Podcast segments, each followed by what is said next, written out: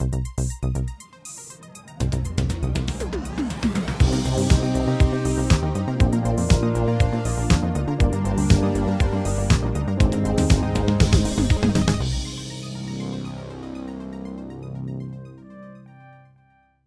und herzlich willkommen zu der Episode 190 vom Outcast. Äh, zur Abwechslung mal wieder aus dem Homeoffice. Es ist nicht irgendjemand krank oder so, aber... Äh, Wir haben alle kein Zertifikat. ja, da hätten wir ein Problem mit den Kinos. Äh, ab, ab, ab jetzt, ab sofort.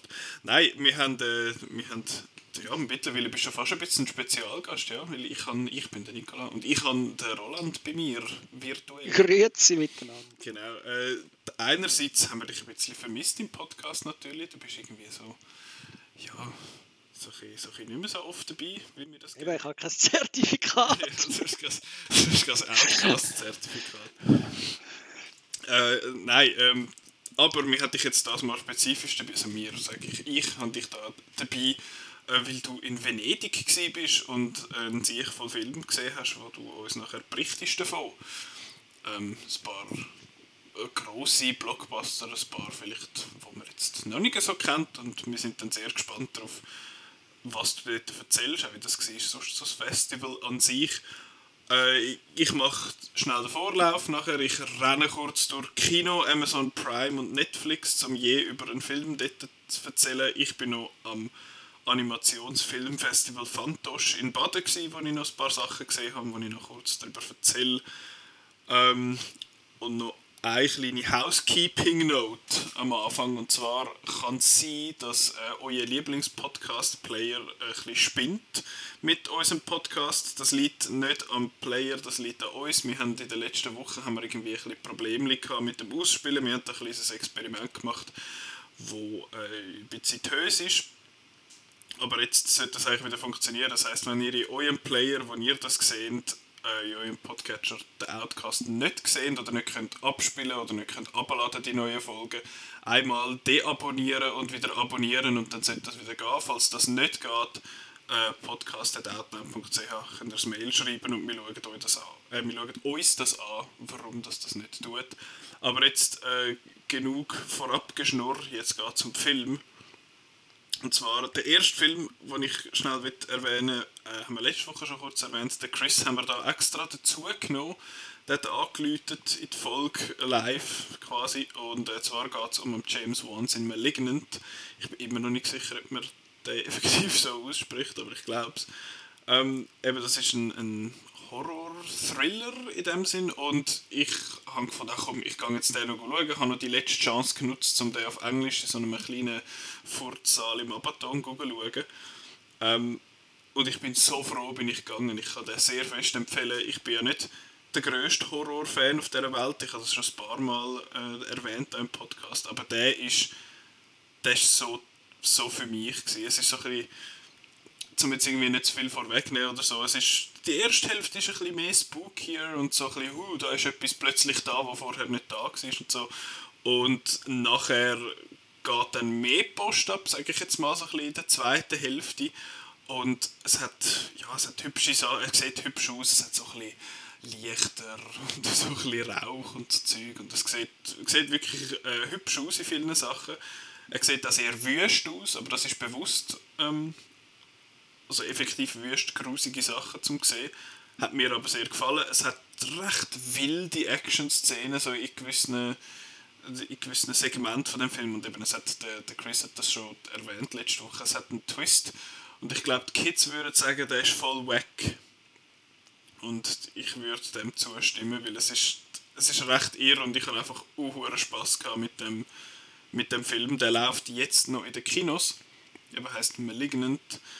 Läuft im Moment noch in den Kinos, glaube ich, leider nur noch synchronisiert.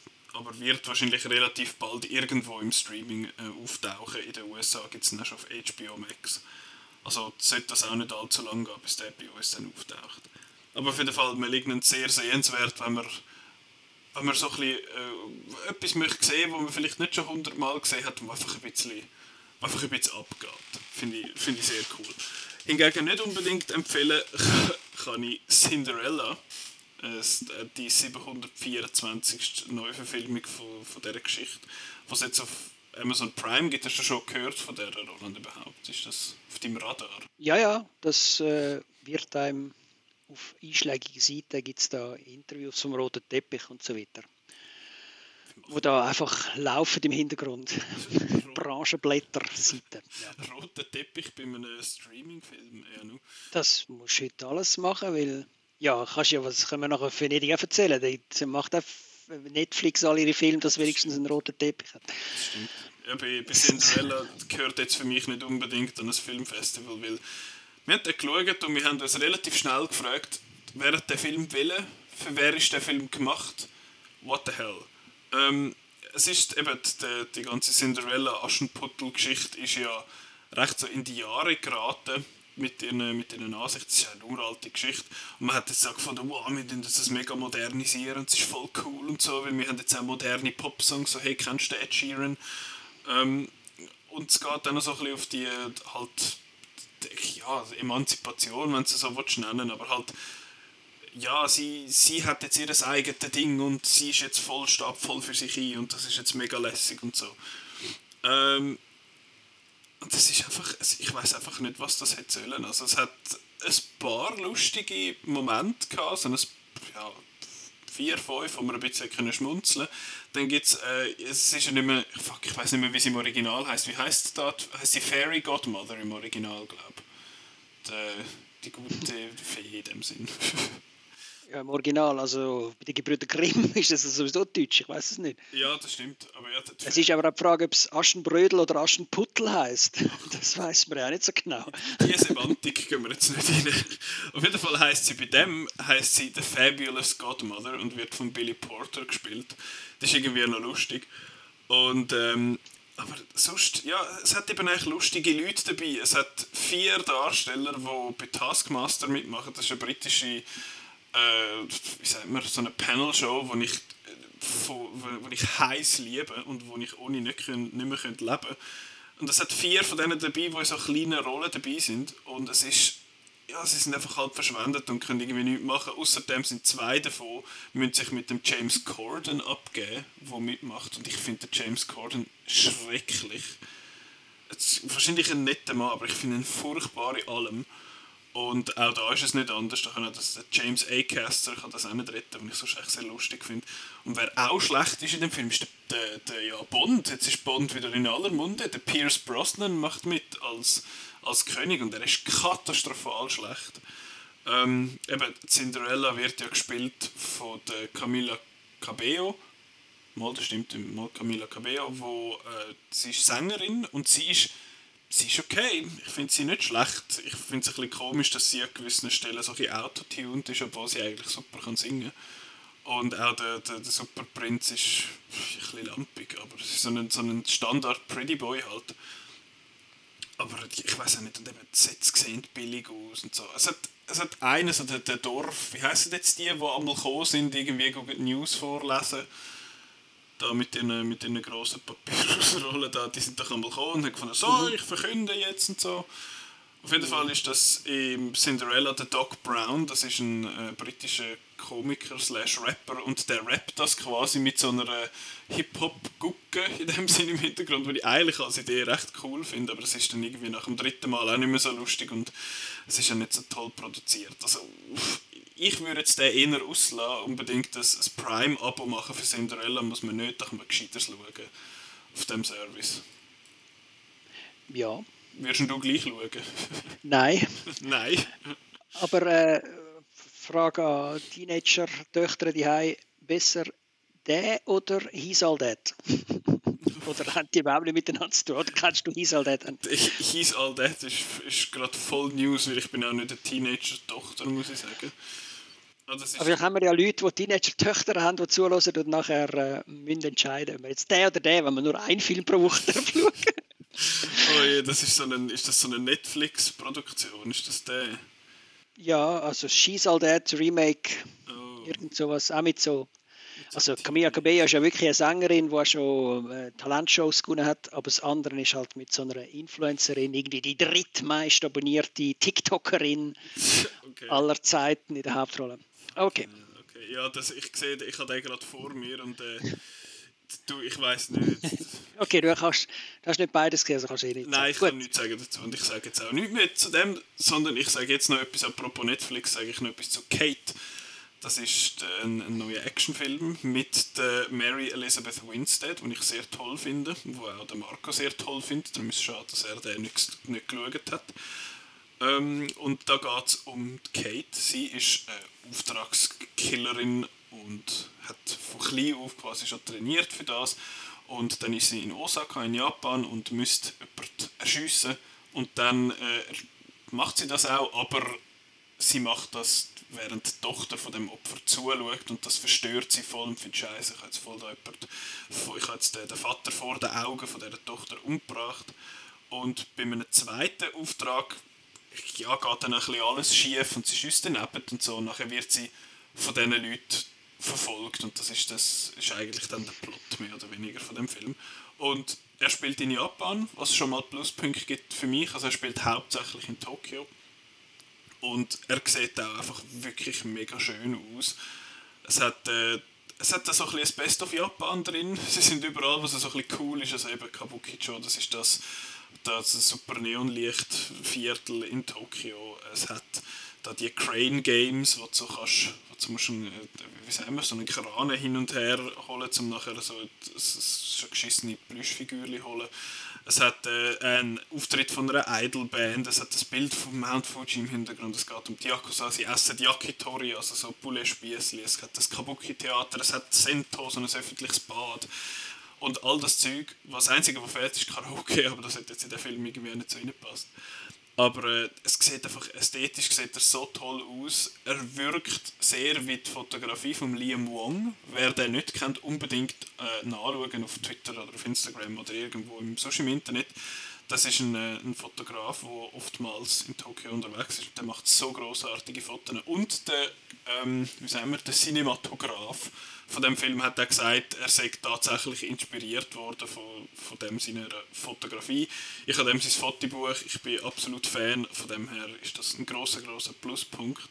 Und ich finde, er ist als Actionfilm recht gut. Also es hat ein paar so, so Fights und so, auch in so einem, wie sagen wir, in so einem weißen Tatami-Raum.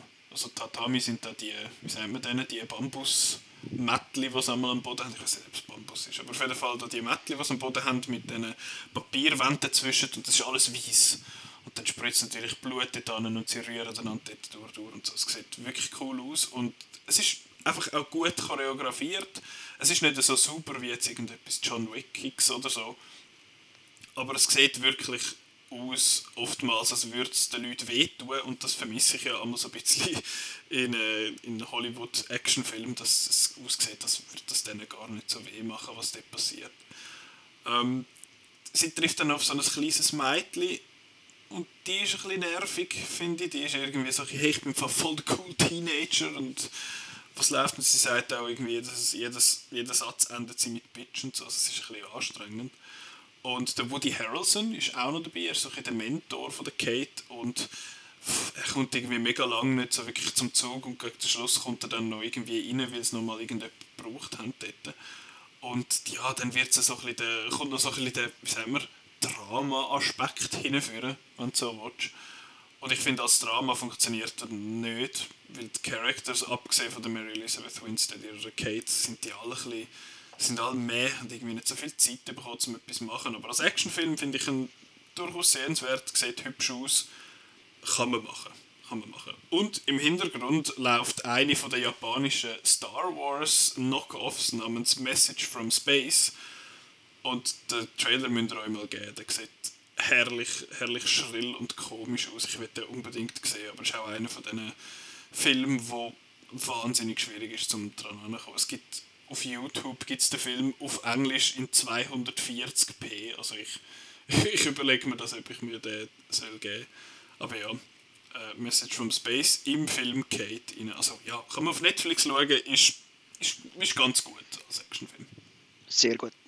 Ich will auch schauen. Du willst auch schauen? Ja, mach das. Der ist, der ist ja. definitiv sehenswerter äh, als, als Cinderella. Ähm, und jetzt mache ich noch schnell äh, einen Speedrun durchs Fantos durch, für die, die das nicht kennen. Das ist das Animationsfilmfestival in Baden, im schönen Baden. Ähm, Roland, bist du auch schon gewesen? Ja, ja. Ja, auch schon gewesen. Äh, weißt du, in den Jahren oder so. okay. Also nicht, nicht, nicht erst gerade. Ähm, es ist immer nur alle zwei Jahre, also man kann nicht so viel gehen wie an ein anderes Festival. Nein, ist es immer noch so? Ja? Nein, nein, es ist alle Jahre jetzt. Glaub, ist jetzt alle Jahre? Okay. Moment. Ich bin nämlich letztes Jahr schon gewesen, und äh, letztes Jahr war es ja das Festival in der Schweiz, wo, äh, wo in person stattgefunden hat. Das ist immer kurz vor dem ZFF. Und äh, das hat jetzt mal eigentlich recht gut funktioniert. Das Mal ist es jetzt mit Zertifikatspflicht gewesen, also man hat das müssen zeigen äh, mit der ID zusammen, ist auch effektiv kontrolliert worden was, was gut funktioniert hat. Und nachher im Saal ist aber keine Maskenpflicht mehr gewesen. Das ist aber irgendwie so ein bisschen schwammig gewesen. und es ist auch komisch gewesen, im Saal die Masken abzuziehen. Ich bin schon so dressiert auf das. Ähm, aber ja, ich habe sie dann irgendwann auch abgezogen, weil ich eh weiter weggeguckt bin von den Leuten und mit den Brillen ist es ein bisschen angenehmer. Äh, ja, aber jetzt ist es, jetzt, das ist der New World ohne Masken ab sofort. Ja, ja du, das wäre eigentlich, ja, ich muss also mich wieder ein dran. gewöhnen. Gewöhn dich dran. Ja, so viele Leute jetzt aufs Mal wieder gesehen, ist furchtbar. Ja, ich weiß nicht, ob es mehr Leute hat als, als in diesen Vorstellungen, die ich am bin. Ja.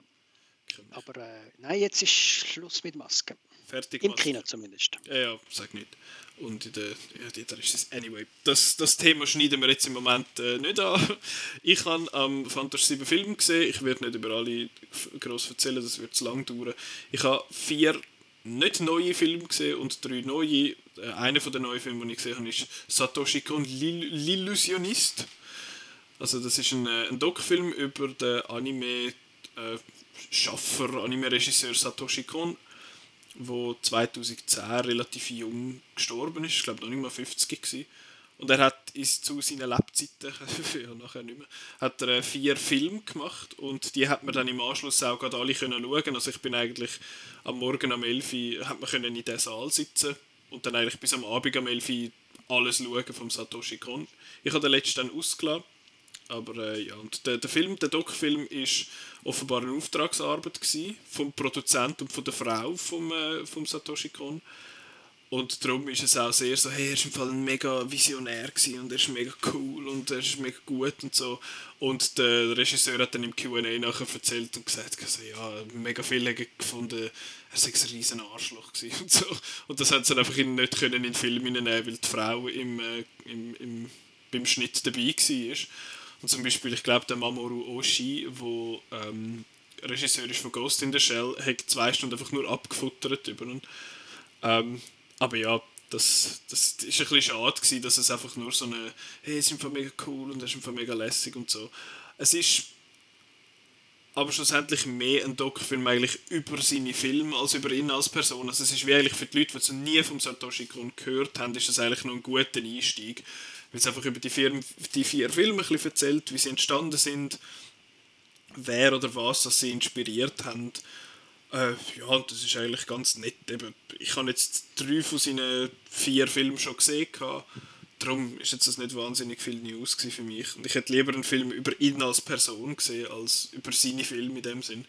Von dem her würde ich jetzt Satoshi Kon L'Illusionisten nicht unbedingt empfehlen. Was ich aber empfehle, sind effektiv die Filme, die er gemacht hat. Die sind absolut fantastisch. Er hat keinen schlechten Film gemacht. Gut, bei vier ja, ist die Chance nicht so hoch. Aber äh, er hat Perfect Blue gemacht, hat Paprika gemacht, Tokyo Godfathers und Millennium Actress. Und ich finde, Perfect Blue ist locker der beste. Der ist im 98 rausgekommen, ist sein erster Film. Äh, es geht dort um so ein Pop-Idol. Also heutzutage würde man das, wenn man das würde verfilmen würde, man eine YouTuberin oder eine Influencerin oder so nehmen. Zum Beispiel die, die bei His All mitmacht oder so. Ähm, und das geht darum, wie sie einerseits gestalkt wird von so einem, von so einem irren Fan und andererseits, wie sie so ein bisschen den Bezug zu der Realität anfängt zu verlieren. Und er ist einfach so großartig erzählt, er ist mega schön gemacht, vor allem für ein mega schmal, also schmal, für ein mega kleines Budget. Und es ist einfach ein, ein hervorragender, spannender, teilweise auch verstörender Film, den ich absolut würde empfehlen Und der, es ist sehr offensichtlich, dass der Film Black Swan inspiriert hat. Der Darren Aronofsky ist in diesem Dokufilm er auch vorgekommen und hat dann erzählt, dass er sehr Fan ist von Perfect Bloom, von Satoshi Kon an sich. Es gibt auch bei Requiem for a Dream gibt's eine Einstellung, wo man Jennifer Connelly von oben sieht, in der Badwanne abhuren quasi. Und das ist eins eins eine Einstellung aus Perfect Blue, die er als Hommage reingebracht hat, wo der Satoshi Kon auch Freude gehabt hat, dass das drin war. Und, so. und ja, Perfect Blue würde ich am meisten empfehlen. Ich finde auch die anderen absolut sehenswert, aber Perfect Blue finde ich mit Abstand der beste. Ähm, Paprika kann man gut mieten, der ist verfügbar. Die anderen sind ein bisschen schwieriger, aber die kann man auf Blu-ray oder auf DVD irgendwo mieten oder kaufen, von jemandem auslehnen oder so. Also unbedingt gesehen. Und vor allem Perfect Blue ist so einer von diesen Filmen, von diesen Anime-Filmen, die ich Leute würde empfehlen, die sonst mit Anime nichts anfangen können. Weil es ist nicht, nicht so typisch Anime, es ist einfach eine mega coole Geschichte, einfach halt als Anime erzählt. Mit, äh, mit einfach, einfach ein absolut großartiger Film, Perfect Blue. Gut. Kennst du den Satoshi Kon, Roland? Äh, der Name gesagt, hast du nicht gewusst, wer es ist, aber Paprika äh, ist mir schon ein Begriff. Der war in den Schweizer Kinos und am NIF mal gelaufen. Genau, ja, das ist Darum ist er wahrscheinlich auch so einfach zum Erreichen. Ja, genau. Äh, wegen, wegen dem Schweizer Verleiher. Frenetik ist auch der neueste. Ist auch der neueste, also sein letzter gewesen, 2006. Ah, genau, ähm, okay. Ist der jetzt im Altersheim oder was macht denn der? Nein, er ist eben 2010 gestorben. Ah, Entschuldigung. leider, nicht mehr, leider macht er keinen Film mehr. Er hätte noch einen wollen machen, so einen Kinderfilm, weil die anderen sind effektiv, die, seine anderen vier Filme sind kein Kinderfilm. Perfect Blue ist mega, also mega brutal, ist einfach verstörend und Paprika ist einfach recht weird, auch super. Tokyo Godfathers ist noch am ersten ein Kinderfilm, Millennium Actress ist auch sehr cool, also alle unbedingt schauen.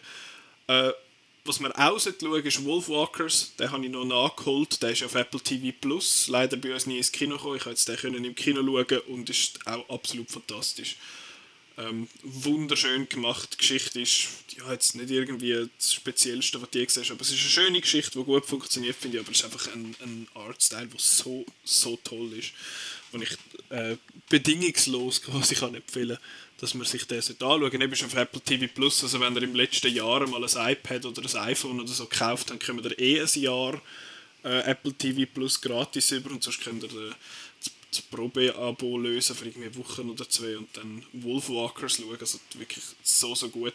Das Einzige, was die Vorstellung ein bisschen trübt hat, ist, äh, es hat eine Simultanübersetzerin im Saal gehabt und die ist ja, nicht weit weg von mir gewesen, und die hat halt einfach live übersetzt und das hat es dann äh, also einfach in ein Mikrofon rein und Kinder oder einfach Leute, die nicht, die nicht haben wollen. Eben nicht für dich oder so. Also nein, das ist nicht part of the experience gewesen, sondern das ist auf irgendwelche Kopfhörer gegangen, wo man genau. sich können. Okay. Genau. Aber du bist zu nahe gesessen. Genau, also ich habe es quasi auch gehört. Nein, der Film ist auf Englisch mit englischen Untertiteln gewesen, weil es hat viel so Irish.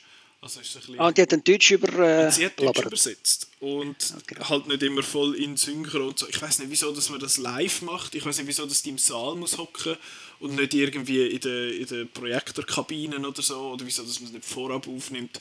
Ich weiß es auch nicht. Auf jeden Fall ist das recht störend gewesen. Aber ich hätte einfach weiter weg können hocken. Ja.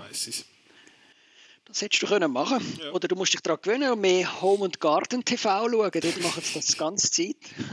Polnische Makeover Garden Shows, die äh, einfach von irgendjemandem übersetzt werden. Aber das ist eine andere Geschichte. Nein, Die Betschwestern heisst es. oh Nein, das ist, äh, ja, nein, kann ich nicht empfehlen, simultan in der Nähe von der Simultanübersetzerin. Ja. Die hat das sicher super gemacht, aber äh, ja, ein bisschen gestört. Jetzt gleich zwei neue Filme, die ich gesehen habe, ganz schnell. Seven Days War ist ein Anime, wo in den 80er schon mal verfilmt worden ist, in echt. Jetzt gibt es den noch als Anime. Äh, geht um so eine Clique von Teenager, die sich irgendwo in so einer verlassenen Mine quasi einnisten dort auf einen, Immigration, äh, auf, auf einen thailändischen Flüchtlingsbub, also auf ein Flüchtlingskind treffen. Ähm, und nachher gibt es einen, einen, einen riesen Shitstorm, weil die quasi ein Verbrechen begehen durch das und nachher wehren sie sich aber gegen die Alten, weil sie finden, ah, erwachsen werden ist voll scheiße und so. Und der ist, der ist herzig, ist wirklich ganz ein herziger Film, äh, ist ein bisschen kitschig, wie das bei so Romance, Coming of Age, Anime-Filmen eigentlich fast immer der Fall ist, aber ich finde es funktioniert tiptop Und er ist vor allem extrem progressiv für Anime, was man sich ja nicht so gewöhnt ist. Eben er, er hat Themen wie Homosexualität und Immigration und so die Stadt-Land-Problematik, was in Japan gibt. Also dass alle Japanerinnen und Japaner in, in Städte ziehen und das Land so ein bisschen verfallen lassen, weil es einfach halt nichts zu tun gibt da draußen und alle in der Stadt sind. Ähm, ja, wird wahrscheinlich schwierig zum Auftreiben sein, dann irgendwann auf Crunchyroll oder Wakanim oder so zu sehen sein. Seven Days War. Ganz ein, ganz ein herziger Film. Ähm, ein bisschen weniger herzig ist der neue Ghibli-Film. Und zwar heißt der Earwig and the Witch. Das ist eine Verfilmung von einem britischen Buch, irgendwie von, von, von schon lange her. Von der gleichen Autorin war auch Howl's Moving Castle, gewesen, wo ja Ghibli auch schon verfilmt hat. Und der ist jetzt nicht vom Hayao Miyazaki, sondern von seinem Sohn, dem Goro, wo ja so ein bisschen, ja, sein Vater ist nicht so Fan von seiner Arbeit. er ist ja bei der Premiere von seinem ersten Film ist einfach rausgelaufen. Ja, bisschen komisch. Und jetzt da wird es wahrscheinlich auch nicht unbedingt besser sein, weil Eric and the Witch ist der erste 3D, also 3D-animierte, computeranimierte äh, Ghibli-Film. Sieht auf den Bildern ein bisschen grusig aus, sieht auch in Motion nicht viel schöner aus ist, ja, ist, er sieht besser aus, als ich gedacht habe. Ich habe mich schneller angefreundet damit, aber wirklich schön ist es nicht. Das Hauptproblem ist aber einfach, dass der Film ganz unsympathische Figuren hat, vor allem über die Earwig, das ist so ein, äh, ein, Mädchen, das also in ein, Waisenhaus gebracht wird von der Mutter, weil die Mutter von Hexen verfolgt wird. Und dann wächst sie dort auf und ist aber immer so ein bisschen alle manipulieren um sich, um so quasi die Prinzessin von dem, von dem Ort und nachher wird sie von einer von einer grossen Frau und einem noch größeren, ihrem noch größeren Mann adoptiert, aber nicht irgendwie als Tochter, sondern mehr als, als Putzhilfe in dem Sinn. Und die Frau, das ist eine Hex und sie wird eigentlich von der dann Hexen lernen, die Earwig, aber das macht sie dann nicht, weil das ist ja eine ganz böse Hex und dann tun sie dann drei Viertelstunden anschnauzen und nachher ist der Film fertig. Also es ist ganz komisch strukturiert. Er fängt irgendwie schnell an, nachher geht es eine Stunde, wo nichts passiert und nachher ist er mega schnell fertig. Also ganz, ganz seltsam. Das einzige Positive, was ich sagen habe sonst zu dem Film, ist, dass es einen Titelsong hat, der Don't Disturb Me heißt und der ist fantastisch, der ist richtig cool. Äh, ist mir voll geblieben, höre ich im Moment sehr oft. Aber sonst Earwig and the Witch, ein rechter Fehlschuss vom Studio Ghibli. Äh, der nächste ist ja dort schon in Arbeit, der da heißt irgendwie How Do You Live oder irgend so etwas. Und äh, ja, deshalb heisst es irgendwie, sie schaffen eine Minute Film im Monat. Also wird er wahrscheinlich irgendwie 2033 oder so äh, wird er dann wird er dann fertig sein. Aber ja, jetzt Witch würde ich nicht empfehlen, hat mir nicht so gut gefallen. So. Und jetzt habe ich irgendwie 20 Minuten einfach vor mich angelabbert. Ähm, und jetzt übergebe ich das Wort dem Roland, weil du bist nämlich im Ausland gewesen. Ja, Du bist in Venedig. In Venedig. Auf dem Lido an der Mostra Internazionale dell'arte cinematografica. Das ist so gut. Du bist zum wie viel Mal jetzt gewesen? Ach, ich zähle doch das gar nicht mehr. Schon. Ähm, keine Ahnung. Äh, schon viel mal. Ähm, und es ist jetzt die zweite. Bin ich noch da oder hast du einfach den Ton abgestellt? Dass ich habe schnell mich, ich okay. schnell mich gemutet, dass ich Dann habe ich gemeint, ich. Eine Husttaste hast du. Okay. Ähm, ja, das zweite Mal jetzt äh, in der äh, Zeit der Coronaviren. Und äh, interessant ist jetzt, also es ist das letzte Mal auch schon hat stattgefunden und einfach mit äh, Maske und Fiebermesser. Und eben jeder Sitz links und rechts von dir ist nicht besetzt gewesen, also man hat weniger Kapazitäten. Und es hat auch letztes Mal und das Jahr auch schon einen roten Teppich wieder gegeben äh, letztes Jahr schon mit der grossen Wand, dass keine Zaungäste haben können schauen aber ohne große Stars. Das Mal ist wirklich wieder äh, die große Sause mit äh, äh, grossen Stars aus Hollywood, die vorbeikommen. Ridley Scott, Denis Villeneuve als Regisseur und Matt Damon und äh, Charlotte Gainsbourg und, andere, äh, die auf dem roten Teppich wirklich auf und ab gelaufen sind und äh, auch wieder Interviews gegeben haben in Hotels und so. Also ein bisschen Rück, äh, die Rückkehr in, in Normalität. Und es war ja die Zeit gewesen, gerade am 1. September, wo wir müssen das Covid-Zertifikat auch im Restaurant und im Fernzeug müssen zeigen Also Italien hat sich da schon ein bisschen früher als die Schweiz für den Weg entschieden und es ist gerade zusammengefallen mit dem Anfang vom Festival. Ähm, es ist aber dann eigentlich nicht so schwierig gewesen, weil man hat einfach das Zertifikat, das Schweizer Zertifikat funktioniert auch in Italien, äh, am Anfang können zeigen und nachher ist man eigentlich nicht mehr belästigt worden, weil es quasi wie im Badge integriert war. Ich habe gehört sagen, dass wenn du dann eben kein Zertifikat hättest vorweisen können, hätte man dir eine, eine Ecke vom Badge abzwackt. Und du hättest jedes Mal, wenn du so einen abzwackten Badge irgendjemandem hergegeben hättest, hättest du noch gleichzeitig müssen einen Test zeigen. Und es hat das Rote Kreuz okay. hat jenste Stationen gehabt, wo man das hat können machen aber ich glaube nicht, dass sich irgendjemand jeden Tag testen lassen um zu einem Festival mitmachen. Äh, so ist das eigentlich ziemlich gut gegangen. Aber es sind wieder mehr Leute gekommen. Ich habe die offiziellen Zahlen. Ähm, vor einem Jahr sind es knapp 7000 internationale Akkreditierungen gewesen. Das Jahr schon wieder fast 10.000. Vor zwei Jahren, was noch normal war, sind es etwa 13.000. Also wir sind noch nicht ganz auf den alten Nummern oben. Es hat da gar nicht so viel Platz, eben, weil die Hälfte der Plätze darf niemand drauf sitzen. Aber es hat Auswirkungen darauf gehabt, dass unsere Outnow-Delegation äh, verkleinert hat müssen werden. Wir hätten gerne drei Leute geschickt, aber äh, es ist dann eine äh, verweigert worden und trotz Bitte Betty von verschiedenen Seiten hat es dann nur für zwei gelangt. Was im Endeffekt halt, ja, geschuldet ist, es hat mehr, also sie haben einfach so vielen Leuten wie möglich eine Chance gegeben und haben darum einzelne Medien äh, äh, ein bisschen limitiert, dass man nicht zu viele äh, Leute gleichzeitig schickt. Was dann eben eine gute Sache ist, weil zusätzlich zu den Sitzplätzen hat man sich die Sitzplätze müssen reservieren lassen in einem Online-System, wo man am Anfang ein bisschen Mühe gehabt aber nachher immer besser geworden ist. Das hat einfach den Flaw gehabt, man hat immer müssen, am Anfang 72 und am Schluss 74 Stunden vorher sind immer Tickets äh, für den Film, äh, wo zu der Zeit läuft, äh, in Verkauf gegangen. Und da wir schon am 6 Uhr am Morgen, äh, am 8 Uhr am Morgen die ersten Filme schauen, halb 9 Uhr am Morgen, hat das geheißen, zwei, 74 Stunden vorher, dass wir schon am 6 Uhr am Morgen müssen, äh, auf den Computer schauen und wirklich schnell, wie so bei einem äh, Fußballmatch oder bei einem Open Air, wo alle darauf planen, dass sie Billette bekommen, innerhalb von wenigen Minuten ist das meistens dann ausverkauft gewesen. Also irgendwann haben wir es dann erlickt, wir zwei, also Zwantier und ich sind dabei gewesen. Äh, wenn wir müssen, wir den Wecker stellen, auch für Pressekonferenzen, wo ich gar keine geschafft habe. Der Zwantier ist in zwei, drei reingekommen. Äh, ja, wie man dort reinkommt. Also wenn man muss aufstehen, wenn man muss das Handy töckeln und, und Glück hat, dass man etwas überkommt. Mit der Zeit haben wir dann das System so im Griff gehabt, dass das wahrscheinlich auch nach Badgefarbe dann geordnet ist. Aber wenn man der allererste war im, im, im Sitzplan, rein, haben wir gesehen, es hat gleich nur fünf Quadratchen gehabt, wo man können, äh, Bild, äh, also Bereich im Kinosaal, wo man etwas können posten konnte. Das heißt, wahrscheinlich hat es auch in dem Bereich vom Saal dann linker Hand nur blaue äh, Badges und rechter Hand nur rote.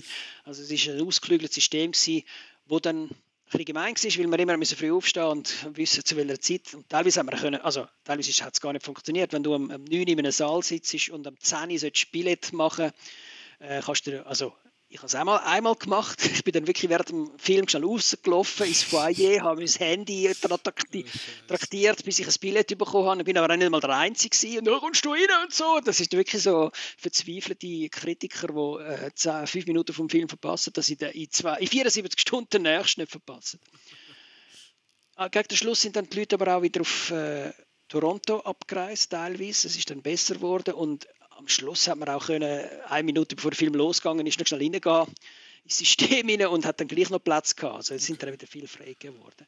Also interessante Experience und es tut mir leid, dass der äh, Gianluca nicht mitkommen Er ist sonst ein regelmäßiger Venedig-Besucher, aber es kommt gut, dass das nächste Jahr wieder normal könnte laufen. Es hat sich nämlich niemand angesteckt.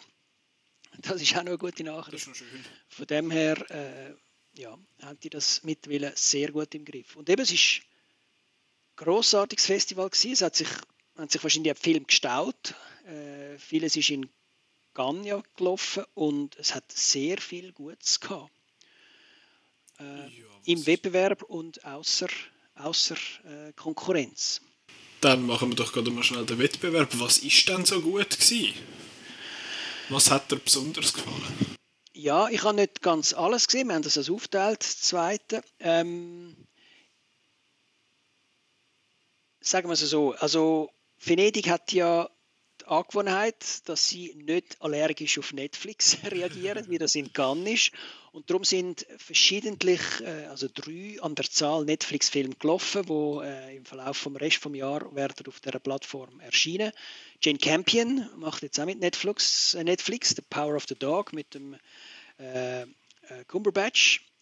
Ähm, dann hat der, ja, der Paolo Sorrentino, äh, bekannt für äh, Il Divo und äh, Bellezza äh, wo jetzt auch im Zürich Filmfestival eine Retrospektive überkommt, hat Estate alla mano di Dio gemacht. Die Italiener haben den Film geliebt. Äh, ich bin eher so semi-begeistert. Es ist ein bisschen so die Jugendgeschichte von ihm selber, von Paolo Sorrentino selber, wie er so als Teenager hat äh, gemerkt hat, dass er möchte Regisseur werden zu Zeiten, wo der Diego Armando Maradona von Barcelona zu, äh, Vene äh, zu Venedig, zu äh, äh, Milan auch nicht, sondern Napoli gewechselt hat. Und äh, La Mano, la Mano di Dio ist natürlich ein Hint auf äh, die Hand Gottes, wo er im, Halbfinale, im Viertelfinale gegen England äh, mit, dem, mit einem Hanses-Goal geschossen hat. Äh, die Hand Gottes hat wahrscheinlich aber auch, wie sein Paolo Sorrentino seine Verwandten gesagt hat, mit dem ganzen Leben etwas zu tun, was er da als Teenager erlebt hat. Äh, anscheinend sind seine Eltern früh gestorben in einem äh, Ferienhäuschen, wo irgend äh, Kohlenmonoxid-Vergiftung irgendwie äh, passiert ist. Er hat es nur überlebt, weil er ist go, äh, Napoli schauen in einem Auswärtsspiel und darum nicht in der äh, Ferienhütte war. Ähm, ja, sehr italienisch. Mir hat es jetzt nicht so gefallen. Ähm, aber auch die Italiener versuchen jetzt natürlich ihre Star-Regisseure auf, auf Netflix zu bringen. Darum ist der Paolo Sorrentino jetzt dort. Äh, der dritte Netflix-Film ist ähm, Maggie Gyllenhaal mit ihrem Regiedebüt The Lost Daughter äh, äh, von der äh, italienischen Regisseurin Ferrante. Das hat dann auch wieder den Italiener sehr gefallen. Da geht es um, jetzt muss ich schnell helfen, wer war die Hauptrolle? Ähm, Wo so? Der Coleman, Olivia Coleman. Mhm äh, spielt äh, äh, eine Professorin, die an ein, äh, ein Working Holiday macht, also ihre Bücher und Studien schreibt am Strand. Und dort äh, fällt ihr Dakota Johnson auf, äh, eine weitere äh, bekannte Figur, die auch in Venedig dann war, ähm, wo am gleichen Strand ist. Und es gibt dann, sie, sie hat dann dort Tochter dabei und sie hat dann ein Baby, wo Olivia Colman dann zu sich nimmt, obwohl das, äh, äh, das Baby von der Tochter von der Dakota Johnson ständig gesucht wird. Äh, weil Olivia Colman hat ihre Figur äh, auch eine Vergangenheit mit, mit ihren Kindern. Man weiß nicht so genau, was mit ihren Kindern passiert ist. Sind die auch irgendwann mal verschwunden oder, oder was mit denen genau ist. Äh, ja, auch das ein Film, mit starken Frauen, von einer starken Frau, wo jetzt äh, dann einmal auf Netflix kommt. Und eben ganz starke Frau ist Jane Campion, wo zum ersten Mal ein, ein Western dreht und auch starke Mannenfiguren hat äh, in, der, in der Hauptrolle, eben mit Benedict Cumberbatch. Ähm, ich bin nicht ganz sicher, ob der Film gut verhebt, äh, gesamthaft. Es ist ein äh, zwei Brüder, der eine ist eben so ein bisschen, er, er also sagt von sich selber, er stinke gerne. Und, ein bisschen stinken äh, muss es. Genau, ein bisschen stinken muss es. Und, und ist wirklich so ein, ein Rüppel und mit seinen, mit seinen anderen Cowboys äh, ist eben der, der coole Sieg und so. Äh, sein Bruder ist eher ruhiger, wo ein schaut, dass das Geld stimmt. Sie beide haben eine grosse Farm in Montana. Äh, der Bruder heiratet dann eine gescheite Frau, die einen Teenager äh, in die, in die Ehe bringt, wo dann auf dem Hof muss leben und der, der, der Ding ist dann innen so ein, so ein Sprenzel. Ähm, der Sohn wird gespielt, lass mich schnell nachschauen. Ich habe es so schnell gerade vor mir, der heißt Cody Smith McPhee. Genau, äh, das ist eine perfekte äh, äh, Besetzung für, für das, weil er ist wirklich so, eben so ein Sprenzel, der dann eben auch gerne zeichnet und, und so die ersten weißen Turnschuhe trägt und so und nicht so richtig auf, das, auf die Farm passt. Und er wird dann äh, genauso wie seine Mutter, gespielt von der Kirsten Dunst, äh, vom äh, Benedict Cumberbatch, äh, belagert. So ein bisschen fies. Äh, man weiß nicht so genau, haben die irgendeine Vorgeschichte miteinander oder, oder äh, man merkt wirklich, der passt ihnen einfach nicht. Die zwei passen ihm einfach nicht. Ähm, aber es ist ein Jane Campion-Film und darum ist das nicht einfach irgendein rüpelhafter Cowboy, sondern der hat da schon seine stillen Phasen, wo er ein bisschen äh, im, im Teich rumtümpelt und im Schlamm, mit Schlamm sich einstreicht und, und einen, einen Seidenschal hat, den er gerne streichelt. Also das ist ein bisschen ein verkappter Softie, der da äh, sich ein bisschen in der toxischen Männlichkeit versteckt. Darum ist das, eine, also haben das viele ziemlich spannend gefunden. Ich habe es sehr komisch gefunden, dass Jesse Plemons, der Seemann, dann irgendwann plötzlich verschwindet und so. Und, und es ist so ein, ein, ein, ich habe irgendwie es ist immer so ein bisschen Bedrohung da gewesen, die sich aber nie richtig, richtig Kirsten Dunst aus, äh, äh, auswirkt, sondern eben eher auf den Cody Smith McPhee. Ähm, und es, gegen den Schluss verhebt und das irgendwie nicht mehr so ganz. Aber eben alle sind mega begeistert von Benedict Cumberbatch. Er hat auch bei uns im Grid gewonnen. Äh, mhm. Wir haben ja verschiedene Kritiker gehabt, die die einzelnen Filme bewertet haben. Äh, und er hat mit Abstand äh, äh, gewonnen. Ja, ich habe den Grid gerade vor mir. Eben, wir machen ja seit einem zeitlich, ich weiß nicht, ob es glaube beim letzten ZFF angefangen. Auf jeden Fall gibt es immer wieder an den größeren Festivals den Out Now Jury Grid. Wir haben es gemacht an der Berlinale, wir haben es am äh, ONFF, wir haben es jetzt in Cannes, wir haben es jetzt in Venedig, wir werden es sicher am ZFF äh, später im Monat äh, haben. Und da hat der Power of the Dog hat da gewonnen mit Abstand. Vor allem ist es auch der einzige Film, wenn ich jetzt das richtig sehe, der keine Bewertung unter einem Vierer hat. Und es haben dann vor allem auch alle bewertet. Sonst hat es ein paar, so immer so ein paar Outliers. Irgendjemand, wo man einen Film, den sonst alle gut gefunden haben, irgendeinen Zweier gibt oder einen Einer oder so. Ähm, Dune ist da so ein Beispiel. Da hat es Fünfer und Sechser ein Vierer ja, ohne, den, ohne den Zweier dort wäre das nämlich der besser. Also hätte er mehr gewonnen. Also hätte er wahrscheinlich ja. auch den Schnitt äh, gehabt zum, zum Dingsler. Ja. Genau. Der, du hast jetzt noch, äh, was ist es? Estata la mano di Dio, das ist eben der von Paolo Sorrentino, der ist jetzt auf dem fünften Platz, doch auch mit einem Schnitt von 4,2, also gut. Ähm, hat aber auch Bewertungen von 2 bis 6. Ähm, Power of the Dog hat Bewertung von 4 bis 6. Und der andere, den du erwähnt hast, der Lost Daughter von der Maggie, Maggie Gyllenhaal, hat 3,6. Dort variieren die Wertungen von 1 bis 6. Wir geben, äh, wir haben 5 gegeben. Es hat aber auch jemand, der einen Einer gegeben hat, jemand, der einen Zweier gegeben hat. Also es geht, der Herr von Dagi hat zwei, hat zwei Punkte gegeben. Zwei Sterne von 6. Ja. Genau, das sind die drei Netflix.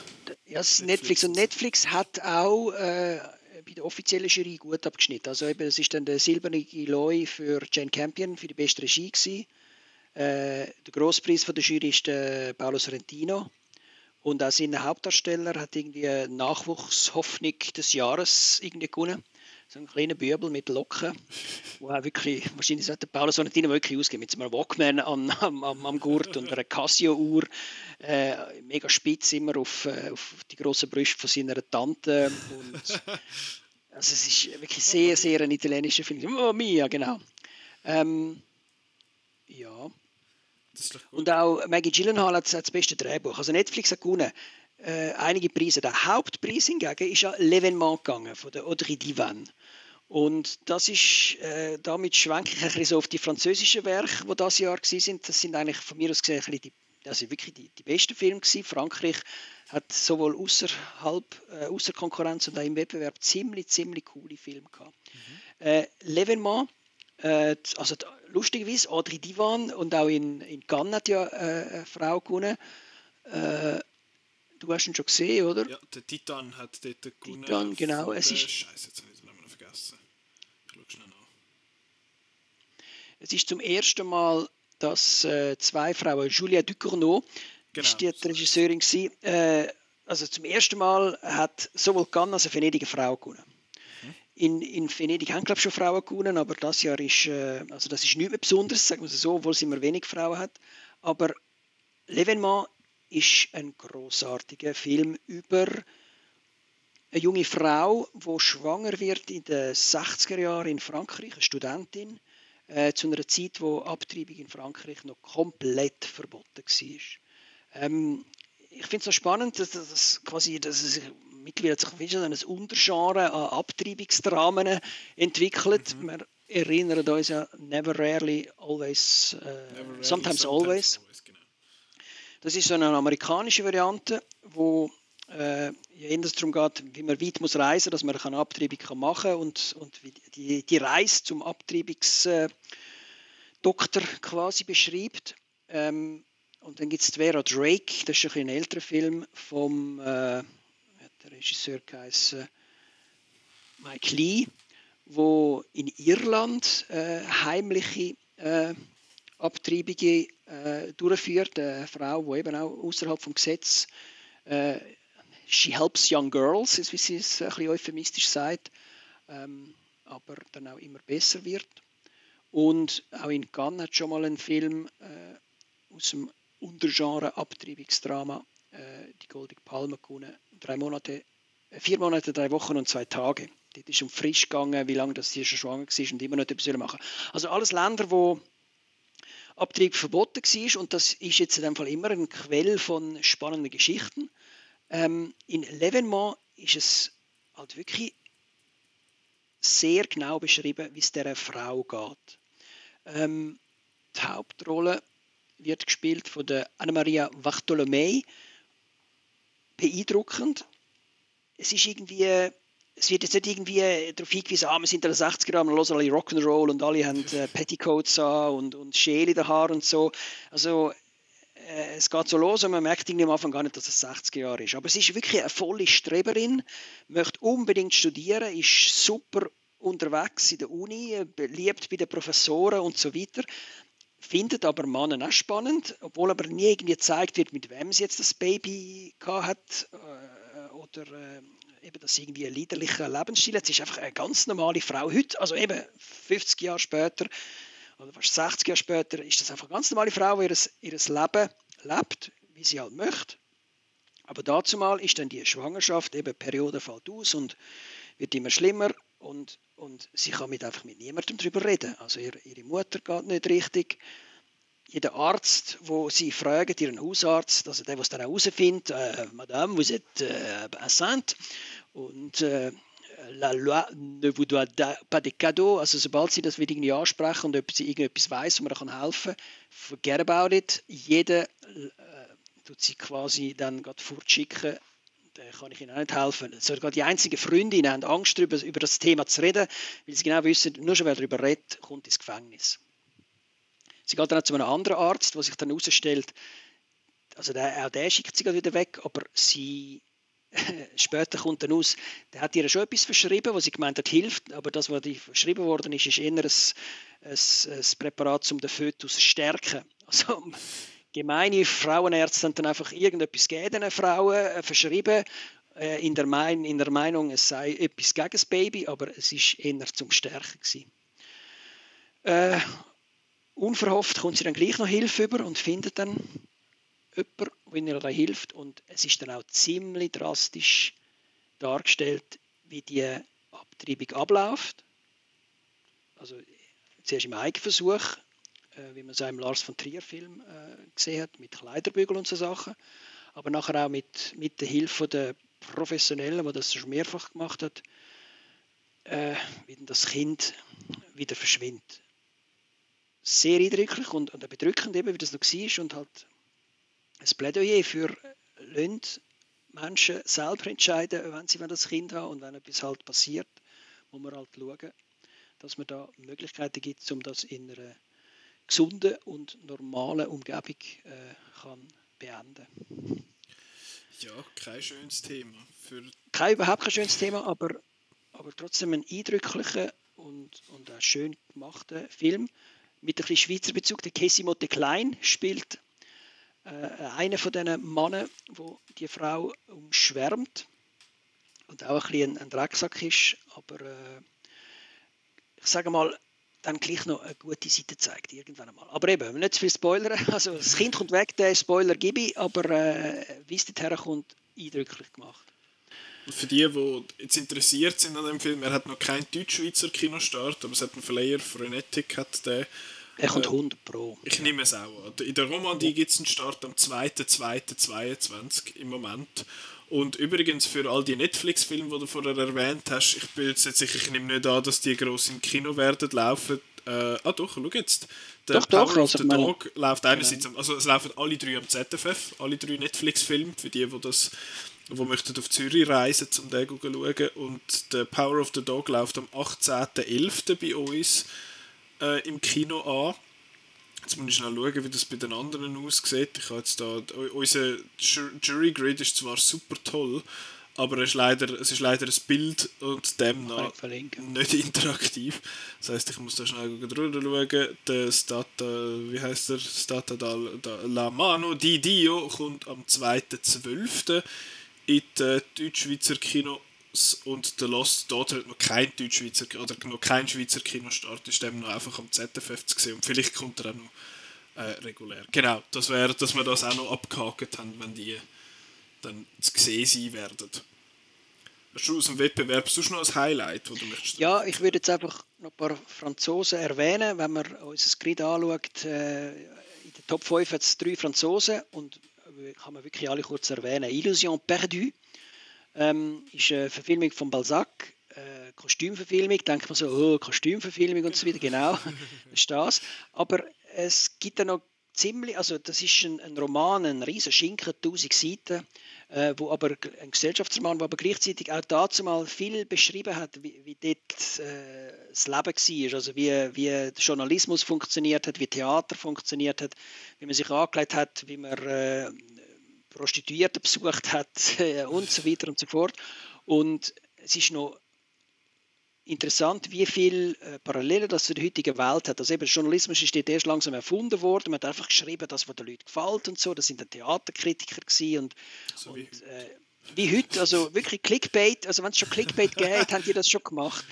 Äh, weil der Verleger hat dann einfach seine Ananas essen, oder? Und, und äh, solange er das Geld hat für seine Ananas, ist ihm doch gleich gewesen, was in der Zeitung gestanden ist. Hauptsache die Leute haben es an, angeschaut, gekauft, gelesen, zahlt, Geld zahlt dafür und ähm, es ist erstaunlich, wie das, äh, ja, wie das schon früher dort angefangen hat. Es hat jetzt auch sogenannte Klackgöre gegeben, das Wort habe ich schon gekannt, aber ich habe nicht genau gewusst, was das ist. Und man hat also wirklich können bei Agenturen Leute bestellen, die während dem Theaterstück dann geklatscht haben oder gebaut haben oder Tomaten gerührt haben. Je nachdem, wer am meisten gezahlt hat, hat dann der andere seine Leute geschickt. Und so sind da, äh, egal ob Theaterstücke gut oder schlecht sind, äh, die Hauptsache, äh, es ist geklatscht worden, dann haben die Journalisten wieder darüber geschrieben, es ist eine super Sache und so weiter. Also alles Gefälligkeitsjournalismus äh, und so weiter. Äh, irgendwann haben sie Glackhören. Glackhören. Also von Glacke, oder? Das heißt Klatschen. Und also das, ich habe das einfach ganz, ja, schickst du einfach deine Glackhören, oder? An einer Generalversammlung hat es ein paar Leute, die einfach immer klatschen, wenn man muss klatschen muss. Ähm, und das sind ja, heute kann man ja Likes kaufen. Und dazu yeah. haben wir einfach Glackhören, also richtig noch Menschen aus Fleisch und Blut müssen in den Theatersaal schieben. Ähm, irgendwann im Verlauf des Films sieht man dann auch noch, versucht er sich so eine Maschine zu bauen, wo dann auch, wo, wo er kann und dann so Holzblättchen aneinander äh, hauen. Das ist dann einfach, da braucht er gar keinen Menschen mehr. Dann kann er einfach seine Maschine unter die Bühne stellen und dann wird nachher schon geklatscht und so. Äh, sehr eindrücklich, äh, gar nicht überhaupt langweilig, ein cooler Kostümfilm, muss man sagen. Hat auch den zweiten Platz geholt bei uns im Grid. Der, wird äh, in der Romandie am 20. Oktober anlaufen, Verleiher ist Patte. Also könnte, man, könnte noch sein, dass der bei uns dann auch irgendwann einmal noch landet in der Deutschschweiz. Genau. Und der, der dritte Wettbewerbsfilm aus Frankreich war «Un autre monde» von Stéphane Brisé. Und Stéphane Brisé hat schon verschiedene äh, Filme mit dem Vincent Lindon gemacht, unter anderem «La La du Marché». Äh, und das ist jetzt irgendwie das andere Ende vom Spektrum von der beruflichen Perspektive, wo man so hat. Also im, im äh, La Loi du Marché ist der Stefan, nein, nicht Stefan, heißt er? Vincent Landon, der, ein Fabrikarbeiter, der als Arbeitslose muss über die Runde kommen und im Autremont ist es ein, so ein Werksleiter in einem globalen Konzern, wo in Frankreich äh, eine der Fabriken leitet. Es ist eigentlich völlig egal, was die produzieren, aber er muss da äh, Leute entlassen und er kämpft gleichzeitig noch mit einer Scheidung und ist, steht unter Druck von erstens mal Paris, wo sagt, wir müssen da besser werden, die Polen machen es auch gut, die Deutschen sind sowieso die Besten und äh, gleichzeitig kommen die Amerikaner noch, weil there's only one God above us and it's Wall Street. Und er hat dann versucht dann wirklich, genau. Er, er, er schreibt dann das Papier und so, wo, äh, wo er eben versucht, er, also er hat Mitarbeiter eigentlich gern und, und hört auch, wie die leiden und wie teilweise auch die Sicherheit im Werk, im Werk nicht mehr gewährleistet ist, weil sie einfach zu viel schaffen und zu wenig Leute haben und, und niemand auf sie hören, obwohl sie am besten rauskommen. Und er ist ständig am Computer und isst sein Sandwich am Computer. Tag und Nacht liest er Excel-Tabellen und versucht irgendwie allen das zurecht zu machen. Äh, hat dann die gloriose Idee, man könnte eigentlich einfach alle Boni mal ein Jahr lang aussetzen lassen. Da könnte man nämlich alle äh, Mitarbeiter äh, äh müssen wir niemand entlassen. Boni braucht es sowieso nicht. Er überzeugt dann auch die meisten Manager und schreibt ein braves Papier, wo man könnte den Amerikanern, die eben nur an die, Wall Street und an Shareholder Value glauben, äh, einreichen. Und dann muss man halt dann herausfinden, ob, das, ob die anbeißen oder nicht. Aber zu viel will ich jetzt nicht verraten. Kommt der auch ins Kino? Wahrscheinlich schon, weil der ist auch ja. einer von denen, der auf der welschen Liste ist. 17.11. Ja. in der Romandie. Vielleicht ist Xenix. Also wird wahrscheinlich auch, hat auch gute Chancen, dass der bei uns Gut. kommt. Das freut mich. Ähm, ja, das wäre so aus dem Wettbewerb. Gut, dann würde ich sagen, gehen wir noch schnell im, im relativ schnell Durchlauf die vier grossen durch.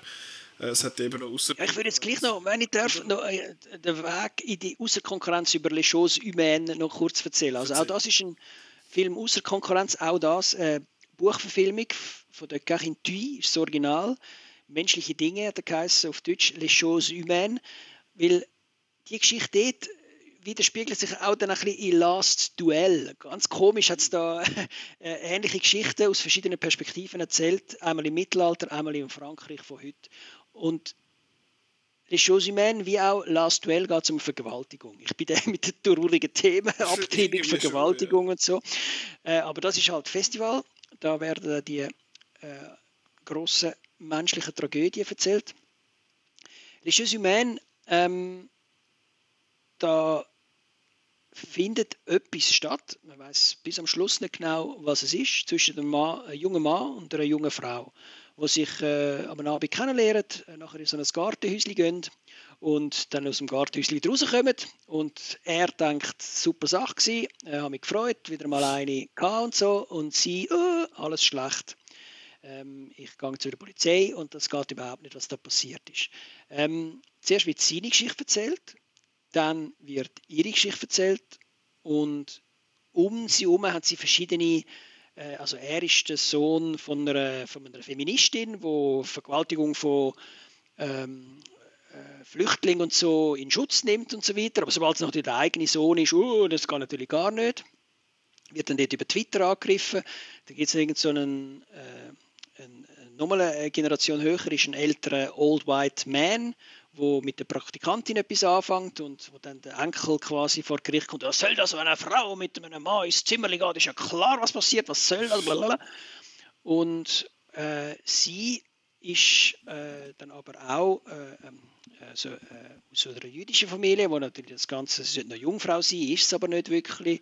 Ähm, und all die Geschichten werden dann vor Gericht äh, auseinandergenommen, von der Verteidigung, vom Staatsanwalt und äh, mit imposanten Schlussplädoyer wird da wirklich alles beleuchtet, weil eben she said, Aussage gegen Aussage, so einfach ist das heute nicht mehr. Und das ist irgendwie wie so quasi der ultimative Film, wo die ganze Problematik, wo wir, wo wir heute drin sind mit MeToo und, und Toxic Masculinity und, und eben Frauen, die das auch ausnutzen, zum, zum Karriere von Männern zerstören oder, oder, oder damit leben oder äh, Männer, die gar nicht merken, dass sie ein Seich machen, ähm, ja, ich habe das noch nie in so, einem, in so einem Film so gut alle Seiten dargestellt, dass man dann noch selber studieren muss, was am besten ist und was, ein, was man so davon soll halten. Les choses humaines. Mhm.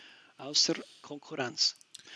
Kinostart, gleiche Situation irgendwie, kommt mir vor, wie eine, wie eine, wie eine, wie sagt man, ein Broken Record. 24.11. Ja. Start in der Romandie. Elite, das geht Elite, wenn ich das genau. richtig sehe. Oder Elite auf jeden Fall ist der Flyer. Also nehme ich an, das hat auch Chancen bestehen. Also, ihr könnt euch die alle sicher mal aufschreiben. Und ja. äh, auf Outnow schauen, wenn das er dann, äh, wenn das er dann effektiv im Kino läuft. Genau. Und eben die Geschichte von der Vergewaltigung, wo eine Frau äh, etwas erlebt hat und äh, verschiedene andere äh, darüber entscheiden, ob jetzt das etwas Schönes für sie oder nicht Schönes für sie ist, ist auch wieder Last Duell von from Ridley Scott.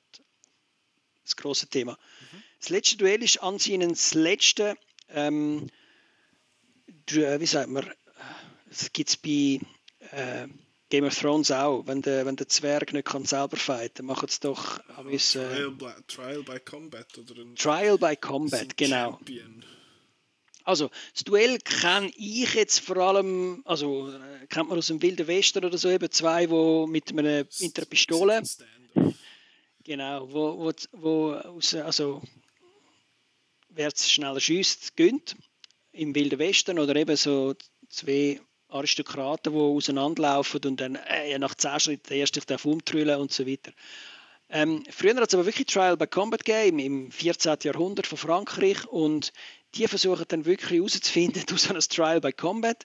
Es ist einmal der Adam Driver als Jacques Legris, äh, wo eben der Vergewaltiger ist, äh, wo die Frau von Matt Damon als Jean de Carouche äh, äh, angegriffen hat und weil niemand irgendwie weiß, was will, also wenn man entscheiden, wenn man Gott entscheiden lassen, wer wirklich schuldig ist, tun sich die zwei Männer bekämpfen. Das ist dann das letzte Duell. Und lustigerweise ist auch in Last Duell ist genau zuerst Geschichte vom, aus der Sicht von Jean de Carouche und dann aus der Geschichte aus der Sicht von Adam Driver und am Schluss Jodie Comer, äh, wo immer das Gleiche passiert, aber halt immer ein bisschen anders äh, dargestellt wird, weil es halt jeder ein bisschen anders mitbekommt.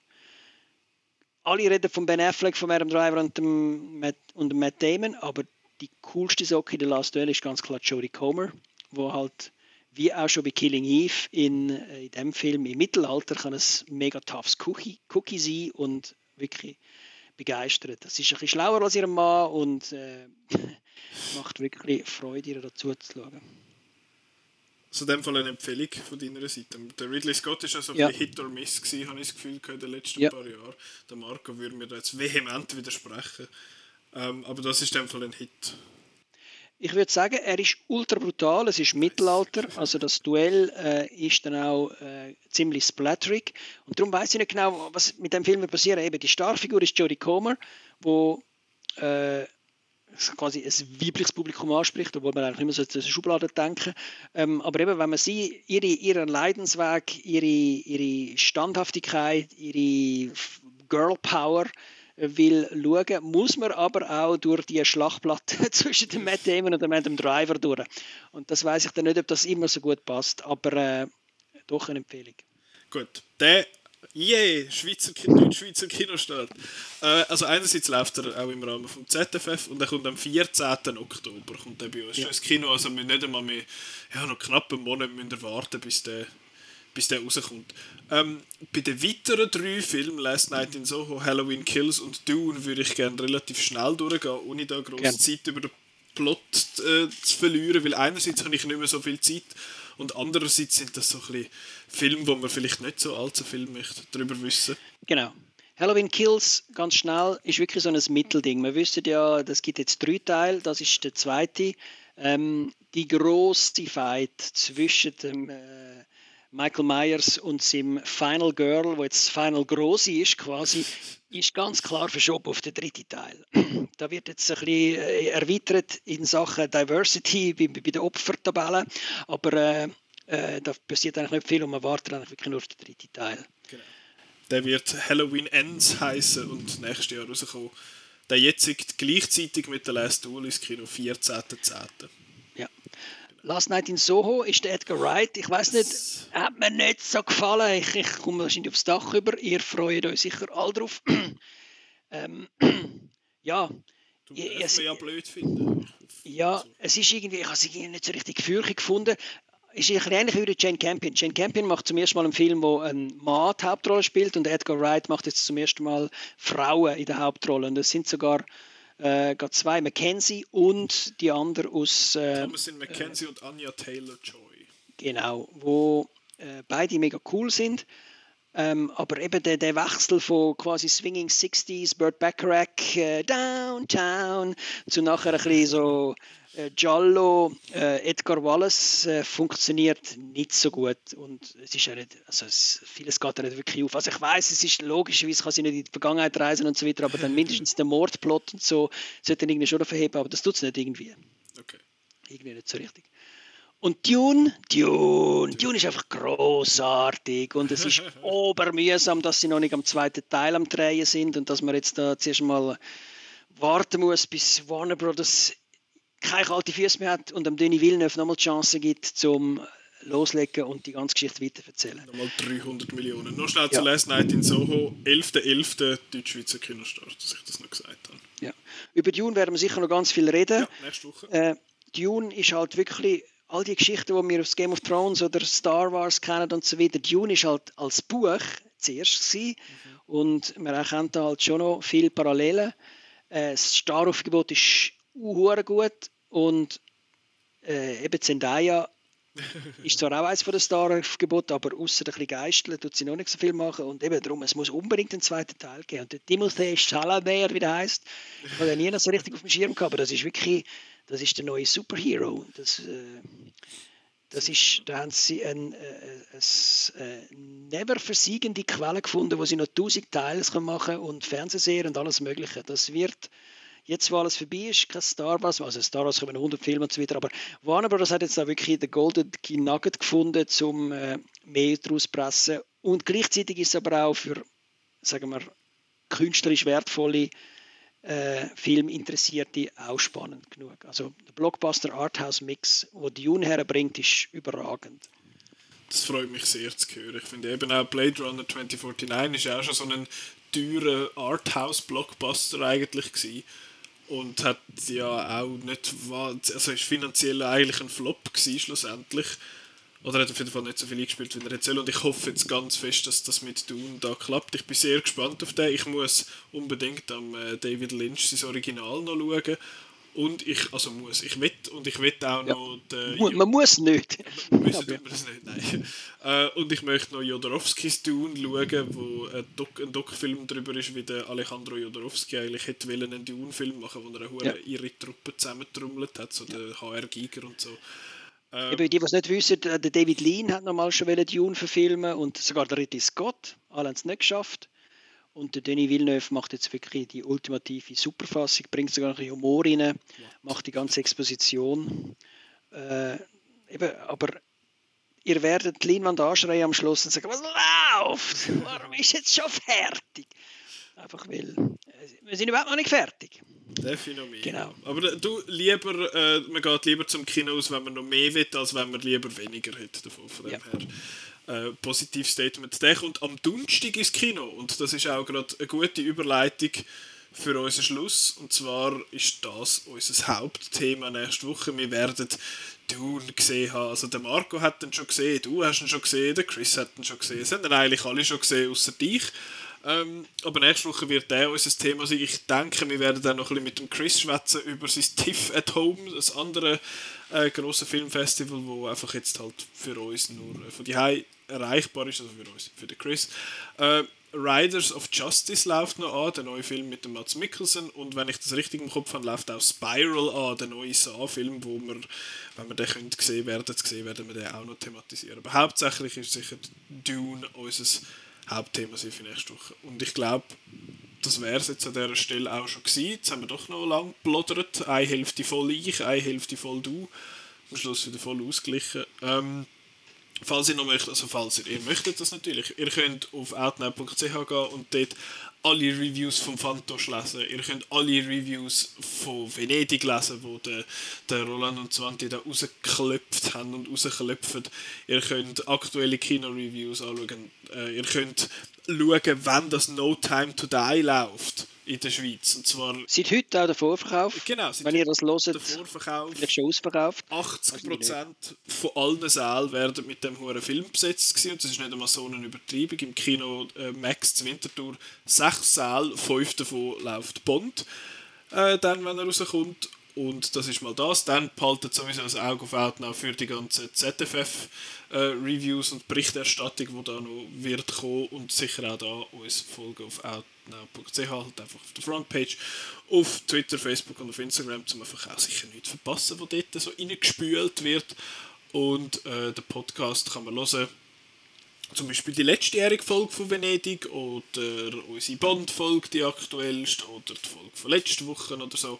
Auf jeden Fall könnt ihr das machen auf äh, überall eigentlich, wo, wo, wo Geräusche rauskommen, wenn man darauf klickt. Spotify, Soundcloud, Apple Podcasts, Google Podcasts oder auf dem Podcatcher von deiner Wahl. Und das ist jetzt super radioig, was ich am Schluss gemacht habe. Aber auf jeden Fall äh, danke ich euch vielmals fürs Zuhören. Dir danke vielmals, dass du dir Zeit genommen hast. Gerne, gerne. Und wir wünschen euch eine gute Woche und bis nächste Woche. Tschüss. Bis gleich. Tschüss miteinander. Ciao, ciao.